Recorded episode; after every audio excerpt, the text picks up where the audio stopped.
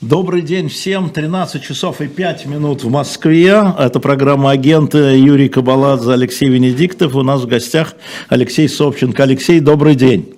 Добрый день. О, видно, слышно, Юр. Да, здравствуйте, рад с вами познакомиться. Э, я так много от вас, о вас знаю, что почти знаком, потому что я, когда работал на Радио Свобода, вы постоянно были персонажем моих да что вы. Да. Так, Юрий А мне в последнее время про вас уши прожужжал Венедиктов. Что... Да. А, ну это... Да, это, это моя работа жужжать в ушах. А, я хочу сказать нашим зрителям и нашим слушателям о том, что вот а, у нас а, несколько недель назад был Павел Палащенко, переводчик а, Горбачева, переводчик МИДа, и он рассказывал а, о том, каким образом а, с его точки зрения шло взаимодействие между а, Советским Союзом, потом Россией и Соединенными Штатами Америки в первую очередь, а, и а, высказывал предположение, что может все пойти по-другому. Потом Алексей Собченко, который работал в Госдепе а, в течение 10 лет, как я понимаю, даже чуть больше, а, тоже переводчиком и переводил, вот я вас помню с нынешним директором ЦРУ, Совершенно с Бернсом я вас помню, с Бернсом, и с Рамсфельдом я вас помню, и с Путиным. Когда Рамсфельд приезжал, Алексей переводил и для значит, э, американских гостей здесь э, первые два срока Путина, как минимум, и Медведева в том числе. И у вас свой взгляд на это. Я хотел бы, чтобы сначала вы э, сказали бы вот то, что вы написали в Фейсбуке, просто не все читали, естественно, да, в Републике. Это не в Фейсбуке. В Репаблике. Да. Да. А почему вы считаете, что никаких, как я понял, никаких шансов на то, чтобы Россия, новая Россия и э, Соединенные Штаты Америки, и в целом Запад, в первое десятилетие Путина-Медведева, никаких шансов на сближение не было? Э, вы знаете, ну это как описание слона. Э, то есть надо хватать его за разные части и непонятно с какой стороны начинать.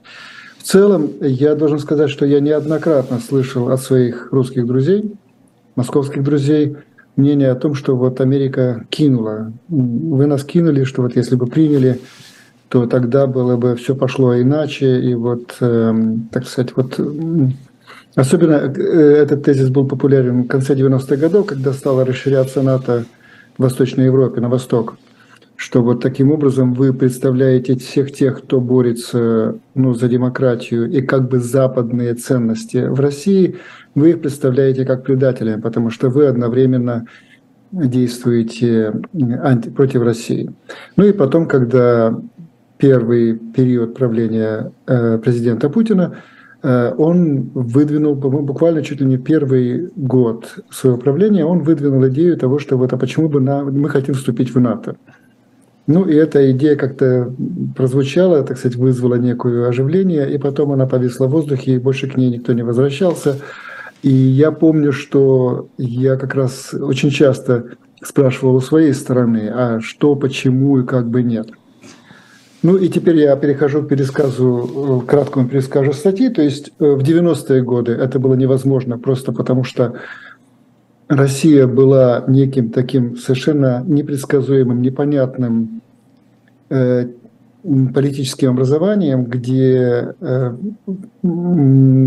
где то происходила гражданская война в виде штурма э, парламента, э, то происходила война в Чечне, то э, коммунисты вот-вот должны были вернуться к власти – при этом, соответственно, президент э, вызывал, президент Ельцин вызывал, ну, как бы в лучшем случае усмешку, потому что он, э, он был не всегда трезв.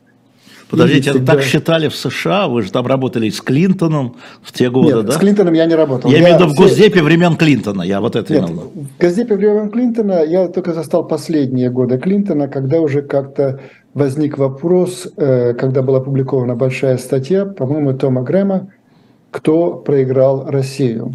Mm-hmm. Если, если вы знаете, во времена Маккарти, все, весь, весь маккартизм начался с того, что был задан вопрос, кто проиграл Китай, потому что Китай вдруг ни с того ни с сего оказался коммунистическим, хотя... Шансы Чанкай... были, у Китая были шансы Китая не просто были шансы, это было, так сказать, э, ну, это отдельная история, просто, да. которую я очень люблю рассказывать, и это напрямую касается именно поведения Госдепартамента и американцев. Я не работал, я работал на Радио Свобода э, все 90-е, поэтому я очень внимательно следил за событиями в России, потому что я знал больше, наверное, чем средний россиянин о чисто вот формальной э, стороне дела. Но что думали по этому поводу Госдепартамент, я не могу вам сказать, просто по той причине, что я э, лишь читал довольно много, довольно подробно, читал американскую прессу, разговаривал с американцами, но в Госдепе оказался летом 99 -го года, то есть последний год правления Клинтона и, э, как выяснилось, э, Ельцина. Летом 90, сейчас скажу, да, летом 99-го. 9 Совершенно верно, да. Вот. И тогда к России отношение было ну, таким вот, э, то есть я уже застал то отношение о том, что ну вот с ними кашу не сваришь. Почему с ними кашу не сваришь, э, я могу лишь предполагать на основании тех знаний, которые были у меня, э, когда я работал в Вашингтоне, Мюнхене и Праге в отделе новостей Радио Свободы и просто ежедневно потреблял какое-то безумное количество информации, как с той, так и с другой стороны, но не внутренней информации. Угу. То есть это внутренняя, это, та информация, которую я потреблял, производила впечатление того, что ну, Россия была, ну я бы не сравнил бы, э, допустим, с сегодняшним Афганистаном или с э, Советской Россией после окончания гражданской войны. Но она была чем-то непонятным, и непонятно было, как с ней иметь дело. Э, говоря, кстати, о роли переводчиков, я не могу не отметить, э, наверное, мало кто помнит эпизод э, большой восьмерки, когда Клинтон и Ельцин сидели, и Ельцин что-то такое говорил, а Клинтон вдруг начал хохотать. Как да-да-да, есть такое, да-да-да. Это было связано, сейчас я могу рассказать секрет, потому что ну, не, все уже ушли на пенсию, я не буду называть. Но этим словом, американский переводчик, он любил шутить. Он был, разумеется, э, российского происхождения, э, который ребенком был привезен в Америку, и он начал переводить Клинтона с бруклинским акцентом. Бруклинский акцент – это полный аналог одесского. Mm-hmm. Собственно говоря, люди, говорившие на идиш, э, породили этот акцент в Нью-Йорке. И это очень смешно, когда вы говорите, когда Ельцин вдруг начал звучать э, с этим бруклинским акцентом, и Клинтон не мог удержаться и стал хохотать. Причем а, переводчик не просто... Ну, он специально это сделал или так? Это шутка он любил, была? Он любил шутить, и за это его очень любил Клинтон. Он а. был любимым переводчиком Клинтона, но именно за то, что он позволял себе пошутить, потому что иначе можно было уснуть э, в ходе этих всех встреч. А Клинтон был такой живиальный мужик, и ему люб... Э, нравилось повеселиться. Но, ну, в общем, вот этот вот хохот Клинтона, он как бы вошел в историю и но по большому счету, несмотря на то, что переводчик немножко, так сказать, переступил грани своей профессиональной этики, я должен сказать, что в целом вот Клинтон вызывал вот скорее вот это вот, ну, он не вызывал гнева, но он вызывал вот такую вот улыбку. Хорошо, что вы это рассказали, потому что у меня было впечатление. Я часто видел вот этот эпизод, когда они хохочут как безумные, так что и да, это потому под... что, да, Ельцин, это... глядя, глядя на Клинтона, тоже начинает да, смеяться. Это было что... непонятно, но это трактовалось, как, смотрите, у них были просто братские отношения, то есть Ельцин полностью подчинился Клинтону, что он ему диктовал свою волю, и вот они, смотрите, как они хохочут и как наслаждаются Нет, друг другом. Там, там было хуже. Дело в том, что переводчик не просто начал говорить с бруклинским акцентом, он стал э, говорить с ошибками, которые характерны для а, вот жителей э, Бруклина, родной язык, который хидиш. А есть ли есть... запись вот этого интересного разговора? Просто послушать нет, это. Нет, нет, нет, нету, нету, нету и не будет. И не будет, нету и не будет. То есть есть, но не дадут, это называется. Но вот смотрите, вы приходите в 90-е, ну как бы на итоге Ельцин-Клинтон, потому что мы сейчас перейдем, естественно, к тому, что Путин как, как бы сказал про вступление в НАТО. И вот уже летом вы уже становитесь, э, вы получаете внутреннюю информацию, вы переводчик высокопоставленных людей в Газдепе, русско-английский, и там уже списали Ельцина, как я понимаю, он уже на уходе. Э, да, ну то есть Ельцина, по-моему, списали, то есть, ну как бы вам сказать, Ель... я не могу вам сказать, как относились к Ельцину во второй половине 90-х годов, но совершенно очевидно было, что ну, как бы вот нет смысла заключать что-либо долгосрочное с этим человеком, потому что э, он был э, даже не столько непредсказуем, сколько вот, ну, непонятно было, что будет, если, ну, он мог умереть, простите, в любой момент. Он мог э, утратить, э, он мог впасть ну, в некое такое состояние синильности. Э, э, и, наконец, он как бы отличался тем, что иногда он был не очень трезв. То есть, э, я, собственно говоря, свою карьеру начал с того, что взял интервью, если вы помните, где-то в 89 году Ельцин приезжал летом, еще тогда будучи никем в Америку. Да, и, было такое, конечно. И да. итальянский, итальянский журналист Зукони да, из газеты да. «Ла Република» взял, написал о том, что он был мертвецки пьян. И, собственно, моя карьера на Радио Свобода началась с того, что я взял интервью у Дзукони, которому задал только один вопрос. Видели ли вы пьяного Ельцина? Но это не проблема, вы же понимаете, в России. Так, ну, выпил Нет, человек. это не проблема в России, но вы помните, какую реакцию это вызвало? Да, конечно. Политбюро, да, Михаил да, да, Сергеевич, да. помним, помним. Нет, нет, нет, ну и люди же жгли, люди, люди кричали, так сказать, что Зукони это агент КГБ да, и все да, прочее. Да, да. Одним словом, Зукони сказал мне, что он лично не видел Ельцина пьяным, что он все это прочитал в американских газетах, смотрите американские газеты. Но для меня было важно то, что он сказал, что он не видел Ельцина пьяным, а стало быть гарантировать что э, Ельцин был таки пьян, невозможно, и это было настолько, э, произвело настолько большой эффект, что товарищ Афанасьев, который был тогда э, главным редактором газеты «Правда», он подал в отставку. Угу. После вот этого моего интервью, после чего мне предложили работать на Радио Свобода, где я проработал успешно. То есть это вы э, убрали Афанасьева, значит, выходит? Я, как всегда, как всегда, когда происходит такое сложное событие, как свержение такого гиганта Афанасьева, э, на то есть несколько причин. Никогда не бывает одной причины. Ну, бог с ними. Смотрите, а, уходит Ельцин, приходит Путин, уходит Клинтон, приходит Буш. Да? И, а в это время уже работаете переводчиком там, на высокий. Да, то да, есть да, вы внутренне, э, а внутренне. Вот два новых президента. А, когда Путин, если Путин сказал, я хочу, вот что было вокруг этого предложения о вступлении в НАТО? Как ну, вам это помнится? Вы знаете, этому предшествовала встреча Путина и Буша в Любляне. Я не был на этой встрече, но я очень хорошо знаю от э, людей, которые там были. Э, причем Буш, он, э, ну, опять же, поскольку он теперь уже глубоко в отставке, я теперь могу сказать, что это был очень симпатичный, но не очень умный человек.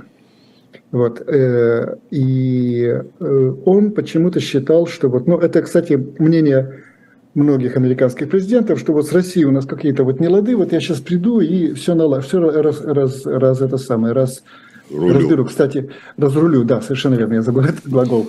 То есть э, я помню, как э, э, Кандализа Райска, которая тогда еще была ну, просто советником в избирательной кампании, угу. она э, было два упрека, что, во-первых, мы слишком много уделяем внимания России, страна, которая, ну, в общем, давно не соответствует той роли и той, той значимости, которую она имела там, 10 лет или 15 лет назад – ну, а второе – это то, что мы неправильно относимся к России. Вот э, мы знаем, э, грубо говоря, вот это характерно для каждого нового президента, который приходит и говорит, вот я знаю, как с ними договориться.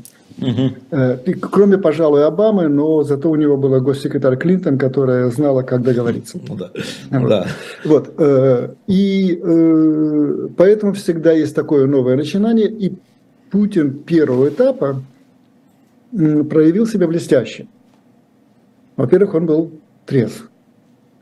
Во-вторых, он, не, он говорил достаточно связно э, и заканчивал мысль, не прерывал себя в середине предложения, не перебивал. Э, в-третьих, он был, в общем, по-английски слово charming, то есть по-русски, по-русски очаровательный. Да. Очаровательный. Угу. Он очень много улыбался, он рассказывал анекдоты, он был ну вот я помню, я присутствовал на его встрече уже не, ну я был чуточку ниже, точнее чуточку, я был значительно ниже рангом, были переводчики, которые переводили только на встречах президент с президентом, я переводил на встрече, э, ну допустим, Дональда Рамсфельда с... Да, министр обороны. С министром обороны, да, когда мы приехали сразу после 11 сентября, чтобы договариваться о, о налаживании канала для снабжения американских войск в Афганистане то есть которые еще только начали. И э, надо сказать, что я был тогда просто поражен. Мне казалось, что со времен Петра Первого не было более прозападного лидера России, нежели Путин. Он был настолько вот всей душой и когда мы, Рамсфельд сказал, не хотите ли вы поучаствовать в совместной, так сказать, военной операции mm-hmm. в Афганистане, он сказал, ну, ребят, вы понимаете, мы бы, мы бы всей душой, но вы понимаете, что нас, нас здесь не будет завтра, если мы снова полезем в Афганистан. То есть это было какая-то... Он э, для не для ну, во-первых, он был, конечно, неопытный президент, глава государства, он только входил в свою роль и не, не освоился, поэтому он очень много говорил. Обычно э, эти люди говорят там час по чайной ложке, они ну, да. продумывают каждую минуту. Он рассказывал анекдоты, что, в общем, было совершенно... О, ну, так или иначе, он производил впечатление очень симпатичного человека, и Буш в него влюбился. Я был на ранчо у Буша, где произошла встреча, где был, отмечался день рождения Кандализы Райс, и куда приехала вся команда Буша и вся команда с Путиным и господин Медведев приехал, и Рушайла был, и еще там уйма каких, и Дэн Фрид и Кандализа Райс лихо отплясывали южные танцы. А Лавров был уже тогда? Лавров? Нет, Лавров не был. Лавров это был в ООН, он сидел, ага. но был, был посол Ушаков. Вот, э, вот, э, и, ну, неважно, я хочу сказать то, что э,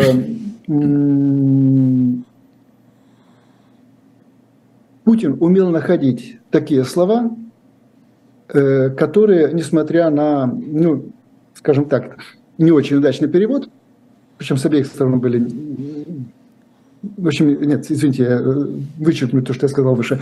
Так вот, Путин, э, Путин э, э, сказал примерно следующее Бушу. Вы знаете, я встречался с большим количеством мировых лидеров. Эм, все они в той или иной степени высказывали приязнь. Но только один из них пригласил меня к себе домой, вот в место, где он живет. И это очень трогательно, и это очень, так сказать, вот... И было очевидно, что вот есть такое понятие в английском языке bromance. Я не знаю, как его по-русски как, переводят. Как еще раз? Есть, э, когда bro это сокращенное от слова brother. То есть bro, это сокращенное. То есть, э, иными словами, э, когда два мужчины, нет, нет, бро, а слово brother, то есть брат. А, ба. Бро, бро это, это сокращенное обращение, когда бро, вот ну, такие, да, ну, да, да, да, ну, что, ну, чу, по-русски, наверное, говорят, ну что, ну, чувак, там, ну, ты ну, чего? Да, вот, да, бро, вот, да, да, да. Бро. Бро. Вот, э, да. это, да, э, путь бро, если помните, был такой. Да, да, да, да, да. Так вот, у Путина и Буша был классический вариант броманса, когда два мужчины, не испытывающие никаких элементов э, гомосексуального влечения, но вот друг другу нравится, им хочется mm-hmm. быть вместе, им хочется, они друг другу симпатичны. И дальше я был на встрече, следующий визит э, президента Путина. Нам подсказывают слово «братишка». Ви-2-3 подсказывает, что можно перейти как братан, братан, братан, братан, братан, братан, вот, извини, братан, да, я... видишь, дружбан, братан, братан, братан, да, вот братан, это вот да. э, от слова, если вы от слова братана сделаете, придавите слово романс, то вот это будет вот это самый романс, который возник между этими двумя мужчинами. Братания. А, да. Ну, братания нет. Не, не, братания. Нет, это... Ну, понятно. Не, братан, я обращение все братан. Братаны, понятен. братаны. Да. да. И э, когда я помню уже э, после того, как началась война в Ираке, э, президент Третий Путин год. приехал. Третий приехал, год, да. приехал в Кэмп Дэвид. И э, я помню, журналисты задали вопрос э, Бушу. Послушайте, три страны, члены Совета Безопасности, да, нет, нет, это три страны, так сказать, крупные державы, то есть Франция, Германия и Россия осудили вторжение в Ирак. Вы, соответственно, Шредера просто, так сказать, э, игнорируете. Э, по-моему, это был Ширак. Тогда Ширак, Ширак. вы тоже как бы особенно не зовете. А почему Путина вы приглашаете к себе домой? Вот три страны, три лидера, а... и тогда э, происходит вот это вот фантастический случай, который в истории переводческого искусства надо записывать в аналы, и Буш отвечает, because I like him, то есть я, он мне нравится. А переводчик президента говорит, потому что я его люблю. Понятно. Ну, э, как ни странно, э, это именно вот, э, это именно была вот такая любовь. И так уж получилось, что много-много лет спустя, в 2000, 2008 году, я, как сотрудник Газдепа, был приглашен на елку в Белый дом. То есть на Рождество там устраивается елка и приглашается вот там непонятно, по какому принципу приглашается, можно привести с собой еще одного человека. Я захватил с собой дочь, поскольку я уже тогда был в разводе. И э, частью, э, так сказать, хождения по Белому дому, поедания э, всяких явств и попивания вина было спуститься в подвал, где стояли весь вечер, как э, вкопанные президент и первая леди, и фотографировались со всеми пришедшими, чтобы у тех была фотография на память. Мгм. Вот. Ну и я говорю, что вы меня, конечно, не помните, но я вот был с вами, когда вы встречались с президентом Путиным. Ну, понятное дело, что вот надо быть американским президентом и его женой, чтобы сказать, да нет, нет, парень, мы тебя, конечно, прекрасно помним. Да, это совершенно невозможно. Но дальше, дальше вдруг э, Буш поворачивается ко мне и говорит, слушай, этот Путин, он чего-то задумал. Ну, имелся в виду смена, имелся, когда пере- пересменка, когда э, Медведев должен был прийти к власти, и было очевидно, что Буш уже не был в таком восторге от Путина. То есть вот эта вот эволюция эм, была довольно значительной. То есть когда он относился к Путину плохо. И уже потом, когда происходила встреча э, Путина и Обамы, когда Путин был премьер-министром, и у них был этот классический русский завтрак. Там, Да, да, да, ну, не с забываем с самоваром. с да, икрой, этим. самоваром и всем прочим. Э, Опять же, я знаю из первоисточника, что Путин, вот просто загибая пальцы, перечислял Обамы все обиды о том, как Буш его кинул, как он сегодня, себя не оправдал. И вот как вот он так надеялся, вот Буш не сделал то-то, то-то, то-то, то-то, то-то. А Вот, что ну, то есть- конкретно, вот что он мог предъявить Бушу? Где он его обманул и в чем? Ну, хоть Здесь начинается очень... Я не знаю, что он говорил. Это я не был там переводчиком, Так. поэтому там был мой коллега. И... Но я могу совершенно точно сказать, что было какое-то... Ну, не только... В данном случае я хочу перейти к такой глобальной теме, которая не только между Бушем и Путиным, при внешнем как бы симпатии, при том, что они друг другу говорили приятные слова, было полное недопонимание. Но было недопонимание, это существует. То есть я не знаю китайского языка и очень плохо знаю арабский для того, чтобы до такой степени оценить разницу в менталитете. Мгм. Но разница в менталитете русских и американцев, вот было, я помню, годы перестройки, очень много разговоров о том, что мы с американцами очень похожи. Мгм.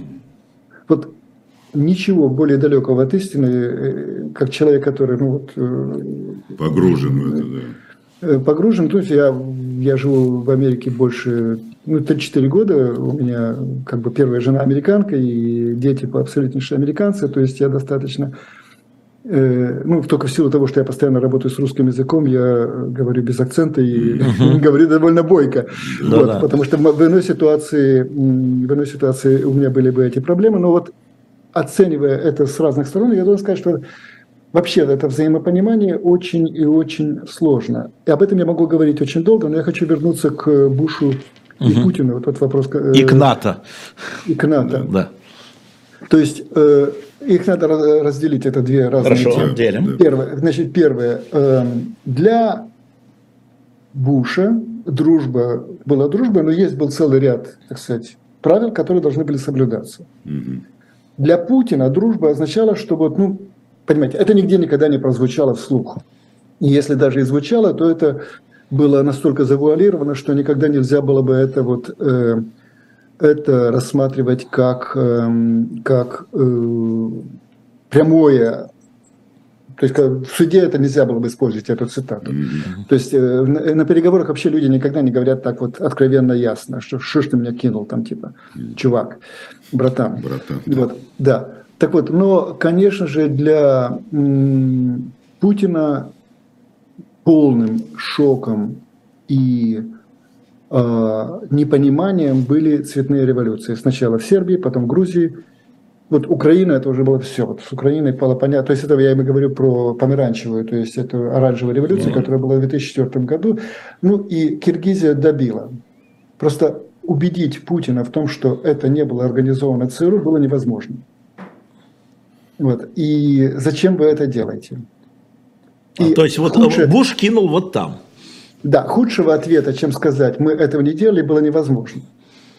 А Если он что, а сказал, ну, что поним- надо было ему сказать, что, ну, Ну, ты понимаешь... Не могу что вам меня, до конца. Не знаю. Нет, нет, ну тут на меня надавили мои, так сказать, вот эти вот реакционеры. Или... Тогда бы он еще понял. Он бы понял это, понимаешь? Тогда бы он, он понял бы. Но если когда мы говорили, что мы... Не... То есть я помню, что правда, на более низком уровне, мне на встречах, ну, поскольку я говорю по-русски, мне ко мне относились российские дипломаты как... Э, хоть к своему, к своему. Своему, хоть и да. предателю, но своему. Ну, предатель, но свой. Да, да, да. Ну вот э, зачем, зачем вы свергали Шеварнадзе? Это же был ваш человек.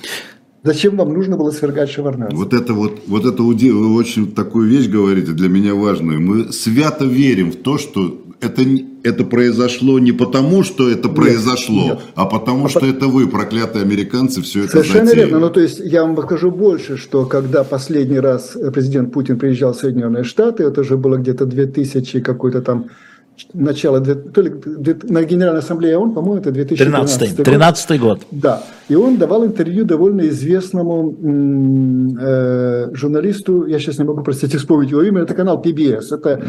это достаточно важный канал. И mm-hmm. он, э, говоря о э, очередной революции, он сказал, ну, то есть это же вы сделали. На что журналист, ну, как и все американцы, начинают смотреть, типа, с таким же успехом можно было сказать, что там, я не знаю, я уже не знаю, что было придумать. Вы убили китайского императора в 1641 году. То есть, э, и тогда Путин говорит, что ну, я могу назвать имена, пароли, явки людей, которые это делали. И тут, ну, только вот как бывший журналист, я должен сказать, что, конечно же, американец подкачал. Надо было ему говорить, давайте. Конечно. Э, но он был, настолько, он был настолько шокирован этим утверждением, что он просто промолчал. Вот, потому что, то есть у э, дальше было хуже, дальше пошли убийства за рубежом. То есть э, я должен сказать, что когда, э, по-моему, в конце 99 -го года в «Новой газете» было опубликовано исследование Юрия Фельштинского, угу. которое было очень многословное, но тем не менее, где ясно, вот, ну, то есть именно потому, что это было очень важное дело, там очень нудно и очень подробно говорилось, что вот тот пошел туда, тот пришел туда. Вы о ком что, о деле Литвиненко, что ли? Нет, нет, нет я говорю о взрывах, о взрывах 99 -го а, года. в Москве, 99 которые дали, которые дали начало войне в Чечне. Угу. Так вот, э, несмотря на то, что Фельштинский жил и живет в Соединенных Штатах, несмотря на то, что текст это был потрясающе важный, я помню, я говорил об этом в Госдепартаменте, и все пожимали плечами, говорили, ну... То есть никто не хотел э, вникать в это. Ну, э, э, это. То есть я уже стал говорить об этом, когда Путин пришел к власти. Угу. Но было очень сильное желание дать Путину кредит, кредит доверия. Угу. То есть э, надо сказать, что Путин вообще очень лихо начал. Он же убрал э, базы э, с Кубы и из Вьетнама, с Камрани и Синфуэгос. Да, да, да. Было, в общем, что было ну, таким весьма широким жестом. То есть Путин очень широко шел навстречу, и но то, что он ожидал взамен, в частности, э, э, когда уже был отравлен Литвиненко, то тут уже вообще запахло, потому что, понимаете, англич... ну, в данном случае я говорю об англичанах, а, я не, когда не работал в английском государственном управлении, это очень разные системы и очень по-разному люди относятся, но то, что англичане игнорировали убийства или странные, скажем так, странные смерти бывших российских граждан на своей территории, это было, они не хотели этого видеть. И тогда Путин просто решил сделать так, чтобы они увидели. То есть надо было отравлять Литвиненко самым э, тупым способом, который возможен. Э, я, кстати, допускаю, что это был не такой тупой способ, потому что Литвиненко должен был умереть, но вот проживающий в Бристоле человек, который знает, ну, да, знал Литвиненко. Случайно лично, обнаружили, да. Виктор это, Суворов, да. Виктор Суворов сказал мне, что Литвиненко просто сделал то, что по инструкции им давали в КГБ инструкцию о том, что в случае, если вы думаете, что вы отравлены, немедленно принимаете сильный раствор марганцовки. И благодаря этому раствору марганцовки Литвиненко прожил гораздо дольше. И именно тогда в живом организме, потому что если бы он умер, то я не уверен, что тогда кто-то бы искал бы там этот э, плутоний. То есть, ну вот тогда в его организме нашли э, это радиоактивное вещество. Так вот, но убийство Литвиненко уже было, в общем, тем, что нельзя было как-то игнорировать, нельзя было притворяться, что этого нету. То есть было э, убийство Политковской, я помню, когда я сообщил послу, посол искренне спросил меня, а кто это такая?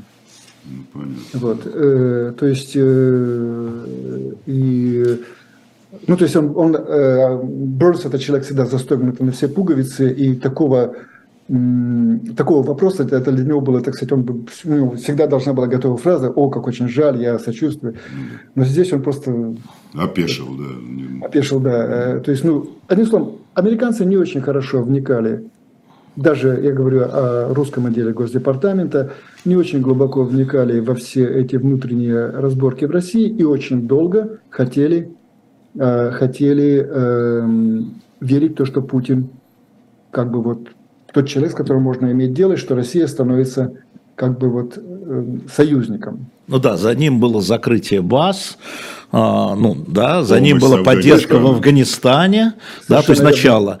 И вот, и вот, вступления в НАТО. вот про НАТО Значит, теперь, да. Значит, про НАТО. Про НАТО я совершенно случайно на эту тему разговаривал с бывшим военным, который потом стал переквалифицировался в дипломаты, который сказал мне очень простую вещь. Э, ну, я очень сильно утрирую то, что он говорил, потому что, разумеется, будучи военным и сотрудником Госдепартамента, бывшим военным сотрудником Госдепартамента, он всегда говорит очень осторожно, даже когда он разговаривает со своими, но смысл заключался в том, что НАТО – это очень такой бюрократический механизм.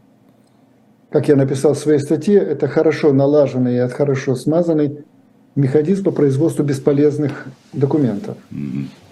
Вот, то есть э, там сидят люди, чего-то обсуждают. И все страны, начиная от э, весьма норовистой Турции и кончая сонным Люксембургом или Исландией, эти все страны признают главенство Соединенных Штатов. Появление России в НАТО не потому, что ее там не хотели, не потому что... Просто это было бы... В английском языке есть такое выражение «бросить разводной ключ в станок», в, в конвейер. Так. То есть э, э, Россия не согласилась бы на подчиненную роль. И вот это вот сонное царство в Брюсселе, в котором я был, где вот сидят люди, ходят туда-сюда, чего-то пишут и чего-то с большим умным видом говорят, и это ну, не играет никакой роли, для этих людей это было бы катастрофа, потому что Россия тут же начала бы править, российский представитель бы тут же начал носить свои правки. Но главное, что на, скажем так, до ну, до 24 февраля НАТО это была организация, это все больше напоминающая Увядающая. Собес. То есть э, в том смысле она содержала мужиков, которые, так сказать, такие... Ну, я э, признаюсь, я сейчас нахожусь в Германии, и вот буквально через дорогу от меня находится база Бундесвера. Мгм. И я просто время от времени вижу, как эти люди бегают. Э, как, ну, они бегают, я не знаю, точнее, один раз я видел, как они бегали. Один. Э, то есть, и По- это очень- внутри базы или нет, нет, по, выбегают? по улице, они выбегают на улицу. Вот, и э, это, в общем, э, то есть главный бюджет, основной бюджет, расходы военного бюджета Германии – это зарплаты своим военнослужащим. И э, срок службы сокращается, м, количество военнослужащих сокращается. И я помню, это помню, было еще в конце 90-х годов, когда вот а, в Бельгии, э, стране не самой воинственной, было три военных оркестра – ВВС, военно-морского флота и сухопутных войск. И кто-то предложил Объединить. м, объединить. И какой был скандал, потому что что же вы э, останутся без работы такое большое количество людей. Но, как всегда, для, я, я опять же в своей статье, пример деградации НАТО для меня всегда был, был и остается решение профсоюза Бундесвера в Афганистане не воевать с наступлением темноты. То есть профсоюз солдат и сержантов проголосовал, что вот ночью мы не воюем. А если противник хочет воевать, это его личное дело. То есть мы отвечать будем. не будем, то есть если Да. на нас ну да, ну, я не нападут. знаю, что там было, но в общем, вы, ну, вы можете э, э, э, понимать, о какой боеспособности может идти речь, где профсоюз может принять такое решение. Ну, другая история, которая мне очень понравилась и которую я упомянул в своей статье, это полковник Бундесвера э, узнал о том, что талибы угнали цистерну Бундесвера же. И он понимал, что эта цистерна может быть использована как большая взрывчатка, которую можно той же ночью, когда Ну люди да. не воюют, это самое. И он приказал эм, бомбардировщику уничтожить эту цистерну. В это время мирные афганцы воровали этот, это горючее. То есть талибы Из не- Ну, из цистерны. И Поэтому, когда была уничтожена цистерна, то мирные афганцы погибли. офицер был отдан под суд. Я не знаю, какой ему дали приговор, но за гибель мирных афганцев. Э, то есть вы понимаете, что ну, говорить о том, что Бундесвер может кому-то представлять угрозу, ну, то есть если бы, допустим, российские войска вторглись 24, 24 февраля не в Украину, а в Германию, то уже, были, в Бер... уже были бы в Берлине. Они уже были бы в Кёльне. То есть они бы, то есть, э, то есть, э, разумеется, очень боеспособны вооруженные силы Соединенных Штатов, они сохраняют боеспособность. Вероятно, какая-то какая степень боеспособности сохраняют англичане. Очень высокая боеспособность у поляков и прибалтов. Угу. Ну, есть две страны, которые э, столько, сколько они существуют, будут готовиться к войне, или воюют друг с другом, или готовятся к войне с друг с другом, это Турция и Греция. Поэтому они тратят, у них хорошие военные бюджеты, но не для того, чтобы сдерживать угрозы с Востока или, или наоборот угрожать кому-то на Востоке. Они угрожают исключительно друг другу в рамках э, НАТО. Алексей, а можем мы вернуться вот к Горбачевские времена? Кто, где, когда конкретно предло... сказал Горбачеву, что мы не будем расширять НАТО на Восток? Вот где это вот... Это было сказано не Горбачеву, это было сказано Шеварнадзе, и это сказал Джеймс Бейкер-младший. И он это сказал это не было нигде не записано на бумаге. Так. Это был момент, когда в спешке, понимаете, Э, изначально была идея распустить и НАТО, и Варшавский договор, mm-hmm. и на его месте создать то, что потом стало называться ОБСЕ. Так. То есть без и военных со... структур? Нет, может быть, даже с какими-то элементами военных структур. Но их предполагалось, что надо это объединить. Угу. Но Варшавский договор начал разваливаться быстрее, ну да, чем да. дипломаты договорились. Потому что изначально была идея, что вот мы создаем от Владивостока до Лиссабона единую, так сказать, некую такую, в общем, судя по всему, бесполезную структуру.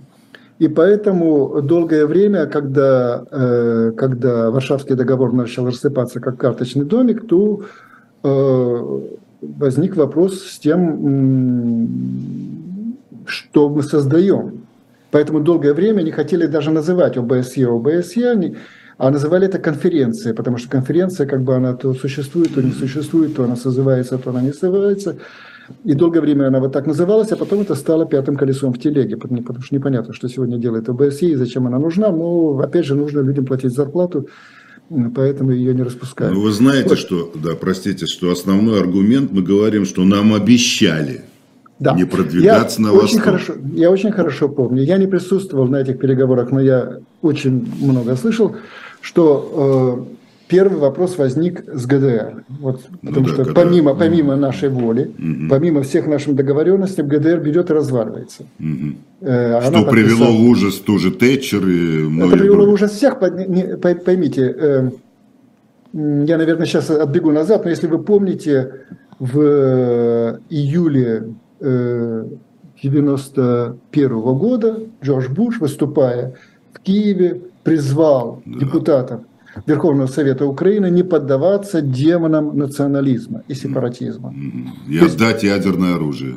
Нет, нет. Это уже Украина, позже еще, нет. А. Украина была в составе Советского Союза. А, Советский Союз был еще цел. Но э, американцы не хотели развала Советского Союза. Да, абсолютно. По той, по той простой причине, э, что, ну, опять же, это просто очень смешно, потому что э, когда русские говорят, что ЦРУ развалила Советский да. Союз, Э, я просто понимаю, э, представляю, как, ну, к счастью, сотрудники ЦРУ, они, я не буду сейчас ничего говорить плохого про ЦРУ, но, в общем, они не знают, что они думают, думают простые русские граждане, которые считают, что американцы развалили Советский Союз. Но, возвращаясь к тому, чтобы э, к, к разговору Шеварнадзе Джеймса Бейкера-младшего, угу. была э, некая договоренность о том, что ГДР – вот территория ГДР, не войдет в состав НАТО. Если вы помните, в НАТО ведь были войска, подчиненные командованию НАТО, и mm-hmm. были войска, подчиняющиеся национальному правительству. Mm-hmm. Вот. И в данном случае вот структуры, военные структуры НАТО не должны были распространяться на территорию бывшей ГДР, когда, которая вошла в состав Германии. И, э, ну и как бы дальше прозвучала эта фраза, потому что Шеварнадзе сказал, давайте мы это запишем на бумаге.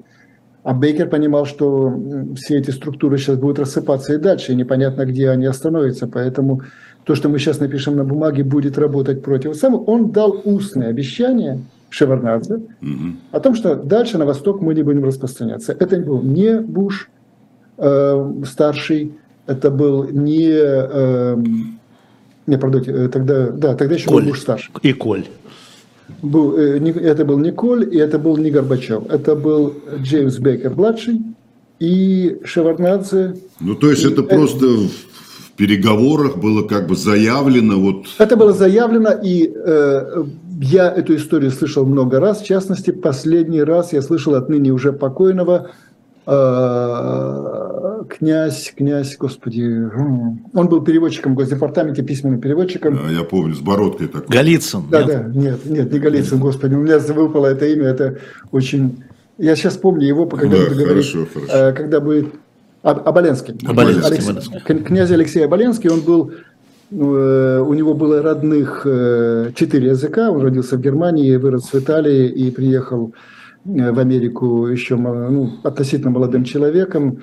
И вопреки э, запрету на употребление аристократических титулов, когда он оформлял американские документы, он написал, как второе имя, он написал слово «принц». Алексис Принц Оболенский. Второе имя, да. да, да. И так вот, Алексей Оболенский рассказывал мне, и это повторял э, под запись, в частности, он покой... я когда приезжал покойный Володя Карамурза Вашингтон для снятия, для передачи вот «Свидетель века», то я как раз привел ему Мгм. Оболенского, где он это повторил еще раз, э, о том, что да, мы, этот вопрос прозвучал, и мы э, тогда договорились не записывать это на бумагу. Вот. Я надеюсь, я ответил на Да, вопрос. так вот, возвращаясь все-таки, как вы думаете, зная то, что вы говорите сейчас про молодого Путина на первый срок, а, его предложение, идея, я не знаю, в каком она, кстати, тоже виде было, а, вступить России в НАТО, насколько он был серьезный, насколько Буш к этому серьезно отнесся? Или Э, Госдеп, не знаю. Сейчас, сейчас я вам отвечу это по, поэтапно. Ну, Ведь э, Путин был вполне серьезен, потому что Путин, честно говоря, еще не понимал, э, куда его... Ну, как и Горбачев, собственно говоря, когда пришел к власти и начал перестройку, он не понимал, К что он чему это делает. приведет? да. Нет, он не только не понимал, к чему это приведет, он не понимал, что он делает. Он хотел улучшенного социализма. Если вы помните. лицом. Есть- Да, да, да. да. ну да, то есть э, я помню прекрасное выступление Горбачева в Ленинграде, где э, это одно из первых выступлений, когда он, которое потом нигде не повторялось, где он сказал, что ну, давайте иметь такой социалист, как ГДР, например. Ну Вот да. Такой был у него идеал, что, чтобы была колбаса и в магазине, и при этом был бы социальным. Так вот, точно так же и Путин не очень хорошо понимал, какое видение у него было для России. Но э, когда речь заходила о дружбе, кстати, он очаровал ведь не только Буша, он очаровал Шедера и он очаровал Берлускони. Мгм. Но что характерно, что вот уже следующее поколение, ни Меркель, ни э, Обаму, ну, правда, Обаму он и, и ни, э, кто там уже, я уже не помню, кто был в Итал- в Италии. там был Саркози такой- еще какой-нибудь. да, вот нет, ну Саркози в меньшей степени. Блэр, вот Камерон. Он, он выложил огромное количество усилий, чтобы понравиться вот перед первым поколением лидеров, которые перед ним, с ними столкнулся, а потом вдруг выяснилось, что они постоянно меняются, а он остается. И вот у него он как Интересно. бы устал, он устал, ему не было интересно, э, как бы вот очаровывать дальше. Э, то есть он, ну, он старался, он вот совершенно очевидно было, что человек пытался понравиться. При этом я должен сказать, что, еще я повторяю, он не только нравился, но он был очень неплохим психологом на том этапе. Он, я просто помню, как он буквально вот смотрел на присутствующих и говорил им то, что, Что они ждали. им понравилось, что им ждали и чтобы им понравилось. Вот, э, чего, что было потом полностью утрачено. Ну, э, одним словом, вот если вы хотите, я могу вам немножко дальше развить мысли, почему разница в менталитетах, или я отвечу на ваши вопросы дальше про вот конкретные Ну, встречи. Давайте сначала про НАТО все-таки закончим. Ну, Непонятная НАТО- история. Да, непонятная. да, с НАТО. Э, Буш, понятное дело, понятия не имел, э, как и что это делается, и он в таких ситуациях в таких ситуациях он просто от- передает это министру обороны. Министр обороны смотрит это как баран на новые ворота, это предложение принять э, Россию в НАТО, и отдает какому-то своему заместителю, тот отдает другому заместителю. В конце концов, это попадает на стол тому человеку, который понимает, что вот для его конкретной карьеры, для его эм, благополучия это конец. ну, это будет мешать. Вот у него уже там все выложено, все рассчитано, и они начинают э, ставить палки в колеса. То есть это э, Россия не была принята в НАТО не из злопыхательства со стороны, не потому что, а просто бюрократам это было невыгодно. Равно как, допустим, э, было предложение со стороны Путина создать совместную базу в Габалав в Азербайджане. Там мощнейший да, российский да, да, радар. Да. И э, я просто знаю совершенно точно, что произошло с этим предложением. Буш понятия не имел, где находится Габала. Где находится Азербайджан. Где находится Азербайджан, совершенно верно. И вот, после чего он это передал министру обороны, министр обороны тоже понятия не имел, он тоже это передал кому-то. В конце концов, это попало на стол тому человеку, который занимался э, этой программой противоракетной обороны, которая совершенно идиотскую, которую собирались разворачивать Чехии и Польши непонятно от кого.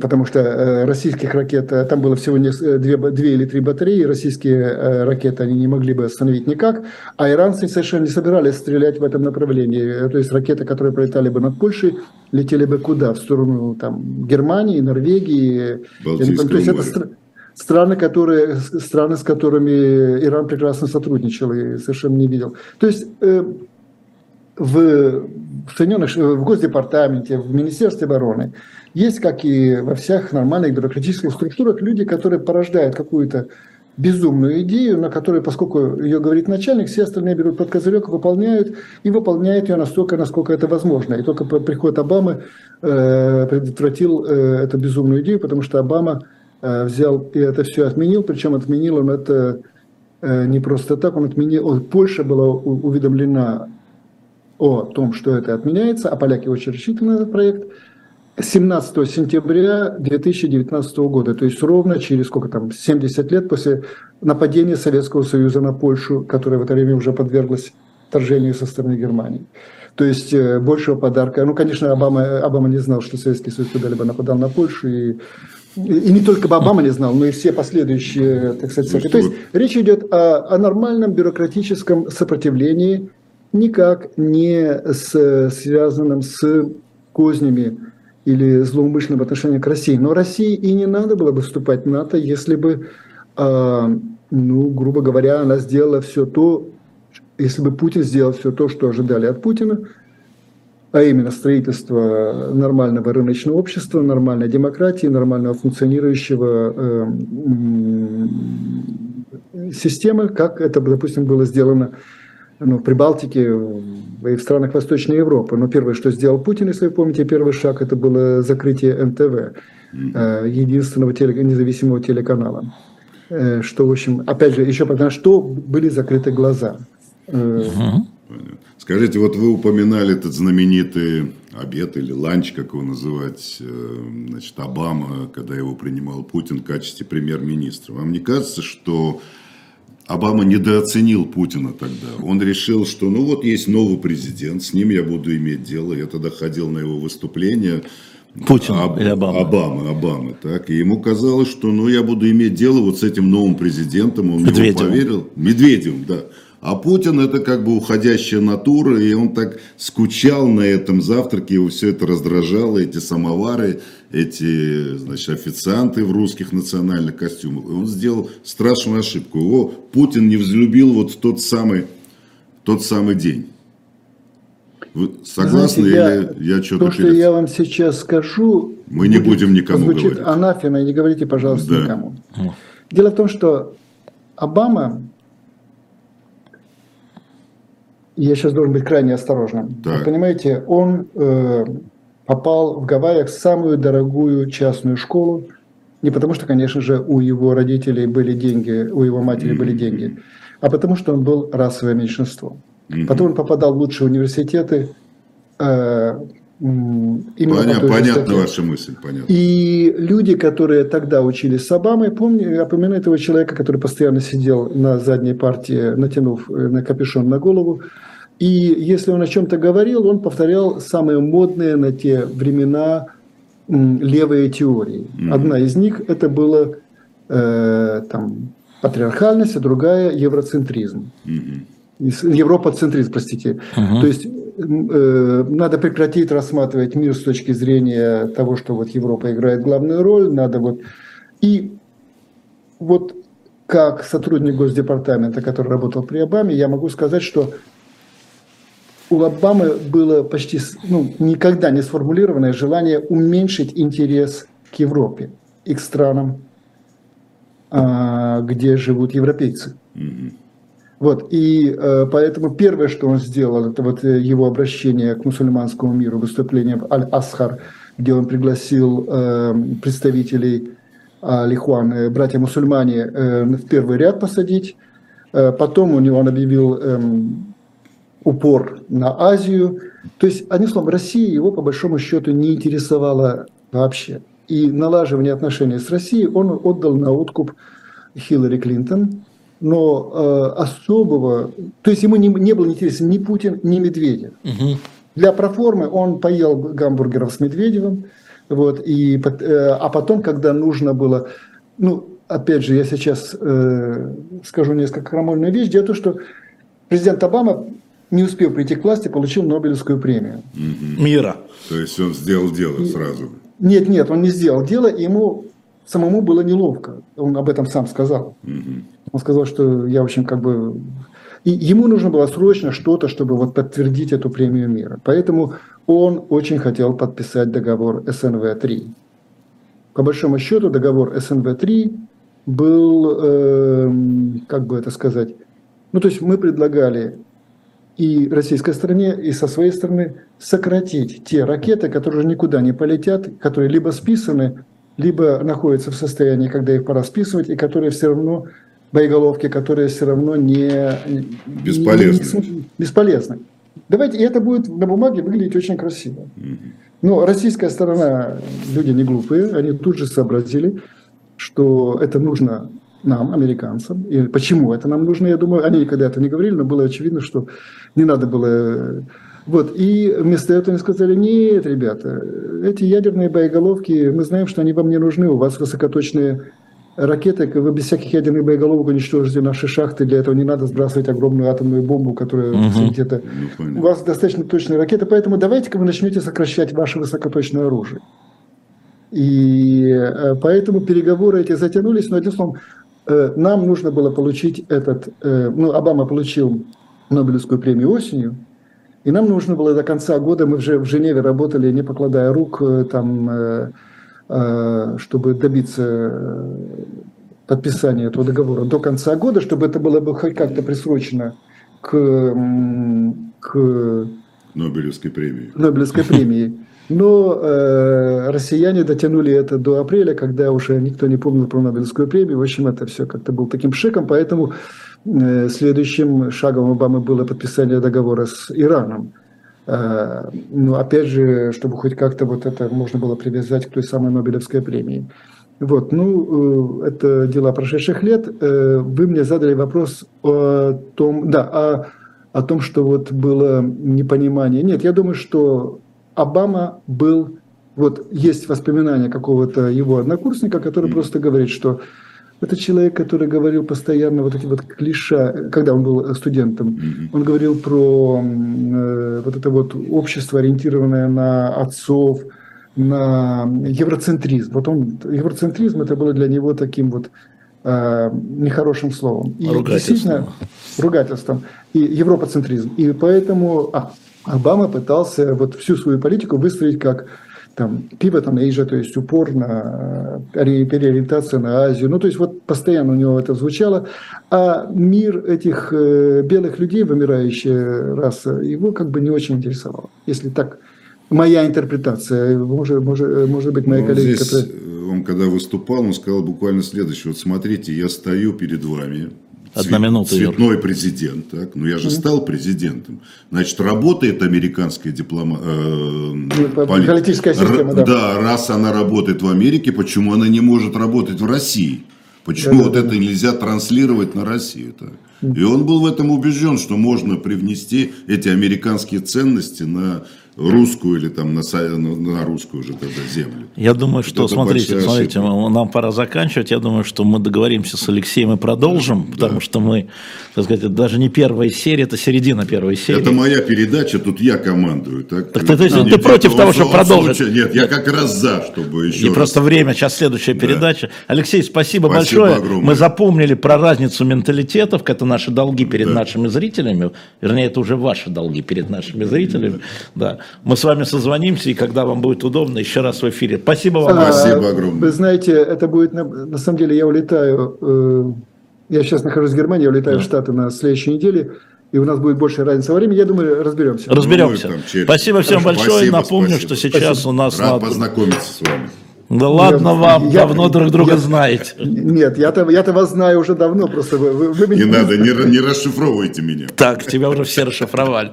Все, счастливо, спасибо. Спасибо.